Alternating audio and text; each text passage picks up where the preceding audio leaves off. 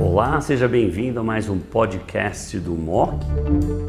Hoje nós vamos falar de uma molécula nova, sotorazib, o primeiro inibidor da mutação do Carras G12C. Como ela é muito prevalente em câncer de pulmão, aproximadamente 13%, para falar sobre esse tópico está comigo hoje o Dr. William William, diretor da Oncologia e Hematologia da BP, da Beneficência Portuguesa de São Paulo. Obrigado, Buzai. Já é um prazer estar aqui com todo mundo hoje para discutir esse tema tão importante.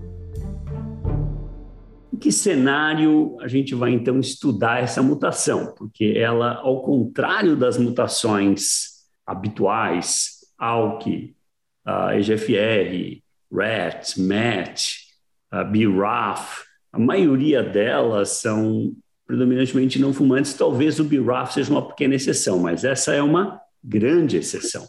Essa é uma mutação típica de fumantes com alta carga tabágica.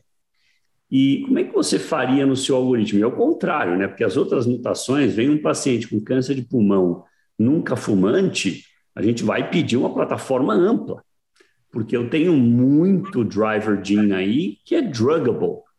Agora, no fumante, essa sem dúvida é a mais prevalente de todas, o colado com o EGFR, né? Não, sem dúvida nenhuma, Buzaide, eu acho que é importante a gente enfatizar o fato de que uh, fazer o perfil molecular para paciente com câncer de pulmão não pequenas células, histologia não escamosa, é obrigatório, independentemente da história de tabagismo.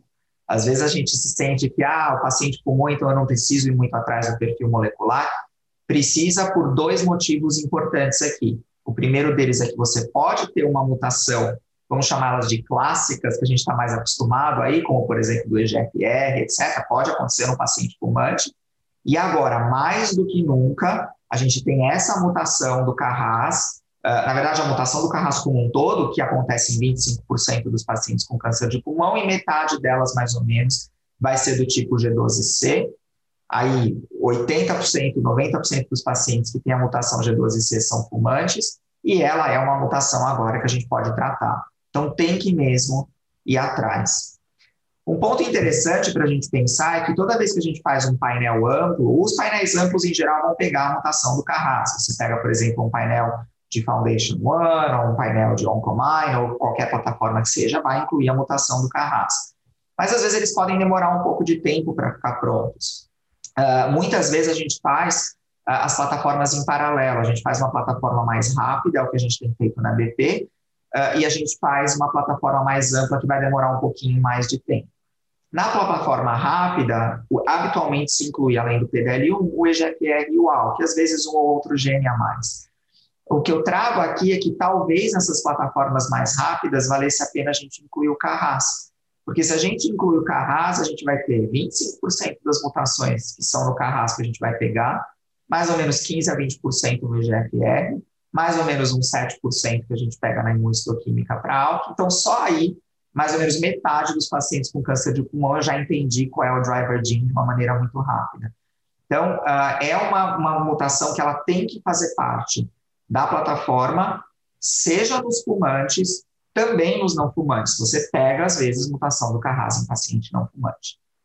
Agora, no nunca fumante ou, ou, ou, paciente com baixa carga tabágica, o EGFR e o ALK são os mais comuns. No fumante, é o EGFR seguido colado do Carras, quando eu pego o G12C. Lógico que o Carras é até mais comum que o EGFR em fumante, mas quando eu é. pego o druggable Carras, Agora uhum. eu tenho 13% versus que uns 15% para EGFR em fumante.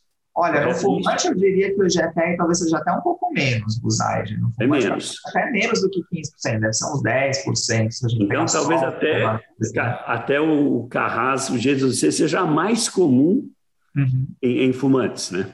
Exatamente. Então, quer dizer, justificaria muito essa avaliação. Eu concordo com você, eu acho que nós temos que começar a incorporar talvez o GFR ALK e agora o Carras G12C, porque tem medicação. Nós estamos falando de mais ou menos 40% de resposta, com 11 meses de, de duração mediana de resposta, que é uma duração robusta. Como é uma população, em geral, de fumantes ou ex-fumantes, claramente a gente vai fazer ou imunoterapia isolada ou quimio-imuno para esses pacientes e tentar ver se cura essa população. Se não eliminar e o paciente tiver a mutação do G12C, ele vai para o sotorazib na sequência. É correto isso? Correto, e tem acho que algumas situações onde essa droga pode se tornar muito pertinente. Então, por exemplo, quando a gente tem a comutação do Carras e do STK11, esses pacientes não vão muito bem com imunoterapia, principalmente imunoterapia monodroga. Quando você joga quimio imuno, talvez não faça muita diferença. Acho que ainda tem um debate com relação a isso. Mas com imuno, apesar da gente tentar na primeira linha, etc., às vezes esses pacientes não vão bem. E aí a gente acaba de ver que quando tem essa comutação Carrasa STK11, a droga parece que está indo muito bem, 40% de chance de resposta, mais ou menos. Então a gente começa a refinar o tratamento do câncer de pulmão. Não é só a mutação do Carrasa, é interessante olhar as comutações, é interessante levar o status de mutação em consideração quando você está escolhendo o seu tratamento de primeira linha, seja ele imuno ou imunoisolada, uh, e a gente vai ficando mais esperto e com isso escolhendo melhor os tratamentos para os nossos pacientes. Então, é, é, câncer de pulmão está ficando mais complexo e está ficando muito mais interessante de tratar do que era há 20 anos atrás, 30 anos atrás, que a gente só fazia cargo e taxol, né? Com certeza. William, fantástico. O sotorazib veio para ficar e agora a análise de mutação do Carras para procurar a específica mutação G12C, para o qual eu tenho uma nova medicação, o sotorazib, é muito importante na nossa prática clínica. Muito obrigado pela atenção de todos. William, como sempre, obrigadíssimo. Obrigado.